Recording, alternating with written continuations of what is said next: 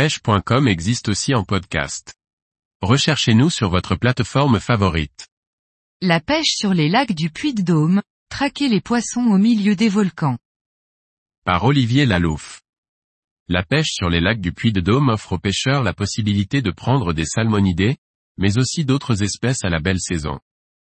Ces nombreux lacs d'origine volcanique renferment une belle diversité de poissons. Le point commun de tous ces lacs est le cadre exceptionnel dans lequel ils se situent. Par ailleurs, cet ensemble de neuf lacs, ayant des populations piscicoles différentes, permet de varier les prises et les techniques de pêche. Tous ces lacs ont une eau assez froide et la meilleure saison pour les fréquenter, va de la fin du printemps à la fin septembre. Le lac le plus au nord est celui de la Cassière, classé en deuxième catégorie, domaine public. Sa surface est de 14 hectares pour une profondeur moyenne de 8 mètres. Ses berges sont plates, solides et boisées par endroits. C'est un lac très poissonneux qui recèle des espèces de très belle taille, brochets, perches, carpes, gardons, tanches et ablettes.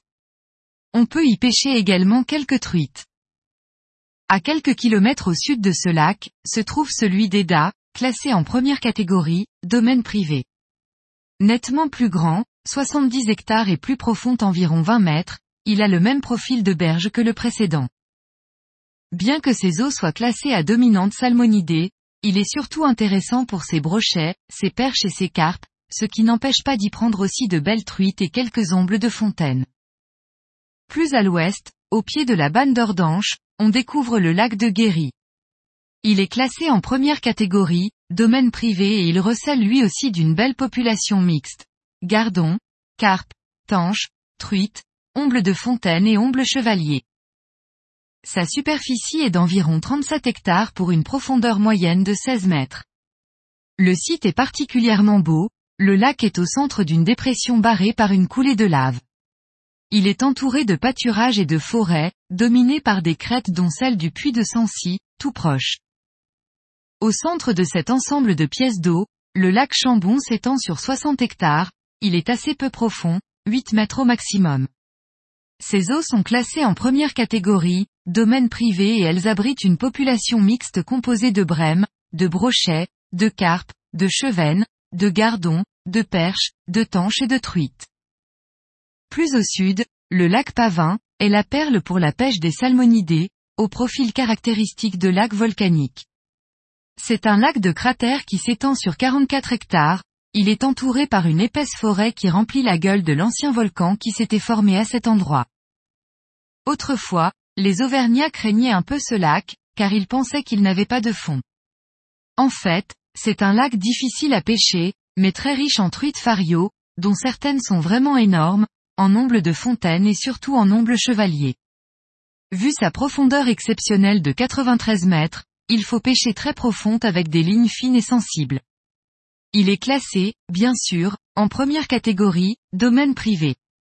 On y fait aussi de belles pêches de perches. À l'ouest à quelques kilomètres en plein centre de Superbès, se trouve un plan d'eau intéressant, lui aussi, pour la pêche de la truite. De surface réduite, 10 hectares, il est quand même assez profond, 15 mètres en moyenne.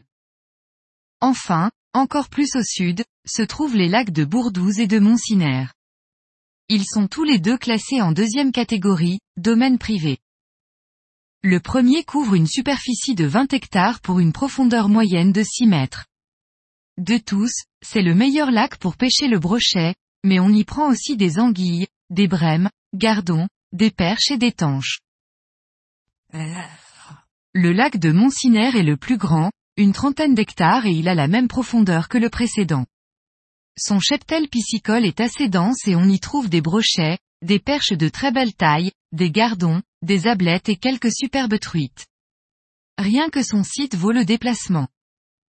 Pour ces neuf lacs, il ne faut jamais oublier de pêcher profond, très profond. Les moucheurs ont intérêt à utiliser des streamers plombés et des soies très plongeantes. Les lanceurs de leurre doivent surplomber les cuillères tournantes, mais surtout les ondulantes.